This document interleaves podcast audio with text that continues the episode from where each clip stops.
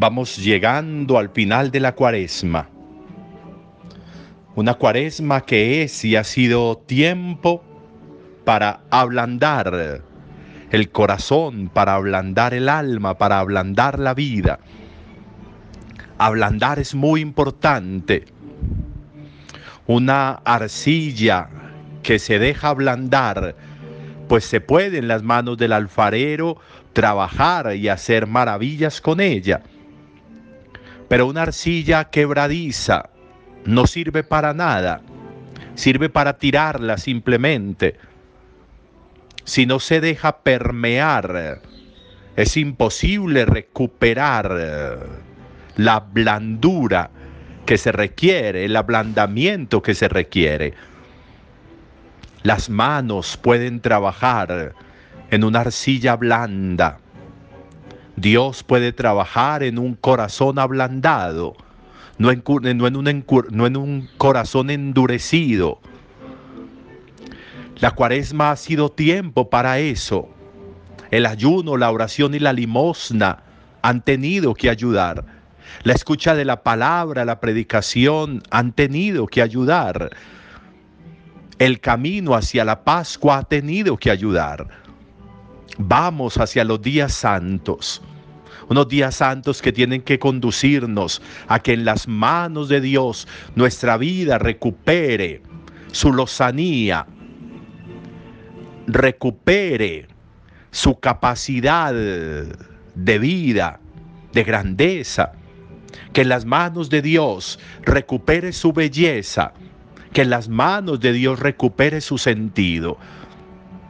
Vamos hacia la Pascua, para nosotros un tiempo esencial para darle aires nuevos a la vida, para darle restauración a la vida, para darle un volver a comenzar a la vida, para olvidar y dejar atrás lo que fue y dedicarnos a lo que es, a lo que tiene que ser.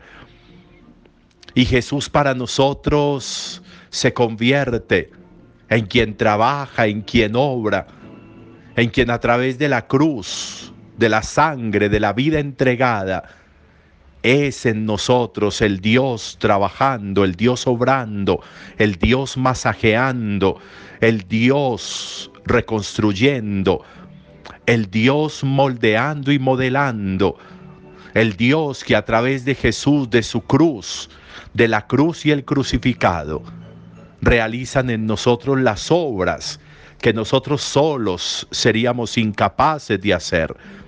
Por eso lo requerimos. Y ese requerirlo significa disposición.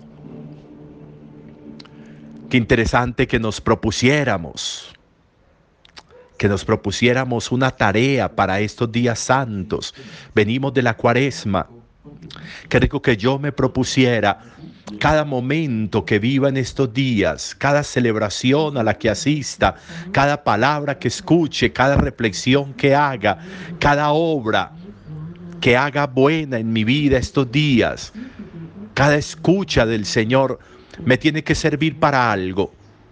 Y hoy Pablo nos da la clave. Que toda lengua proclame que Jesucristo es Señor para gloria de Dios Padre. ¿Cuál es mi propuesta para esta Pascua de este año 2022?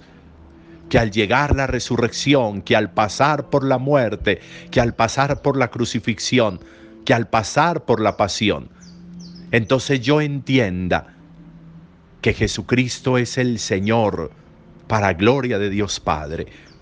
Que yo entienda que Jesucristo tiene que ser el Señor que yo entienda que Jesucristo tiene que ser para mi vida, a quien sirvo, amo y sigo, que Jesucristo tiene que ser el Señor, a quien escucho, a quien obedezco, de quien me alimento, a quien veo en los hermanos, a quien quiero siempre a mi lado, a quien sigo, porque es mi camino y mi verdad y mi vida, a quien amo porque lo dio todo por mí, a quien amo porque entregó su sangre, derramó su sangre, fue crucificado por mí, a Jesús, a quien, quien me enseñó que el perdón y la misericordia son los gestos nobles, grandes, enormes de la humanidad, que un hombre es grande cuando perdona, que un hombre es grande cuando es misericordioso, que un ser es más sublime cuando es compasivo.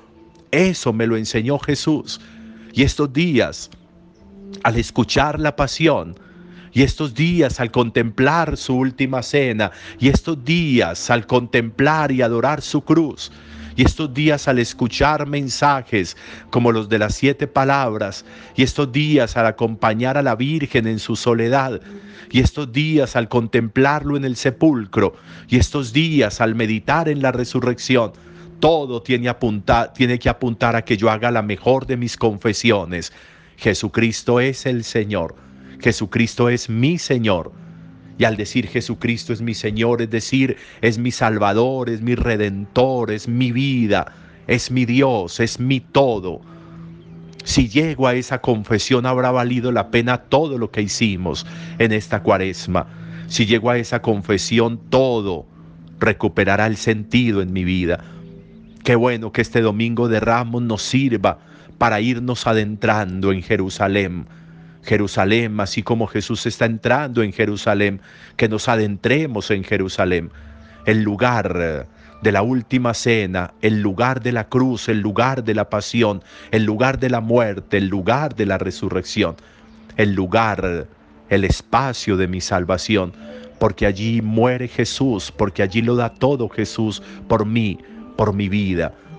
Entremos también nosotros en Jerusalén y quedémonos allí para que el crucificado sea el resucitado, que lo da todo por nosotros y que por eso podamos decirle, Señor, tú eres mi Señor. Jesús, tú eres mi Señor. Mi lengua, mi corazón proclama que tú eres mi Señor. Y por eso quiero servirte, escucharte, amarte, obedecerte, perdonar como tú, ser misericordioso como tú, ser compasivo como tú, creer en tu muerte, creer en tu pasión, creer en tu perdón, creer en tu misericordia. Este es un domingo muy importante porque nos va adentrando en Jerusalén.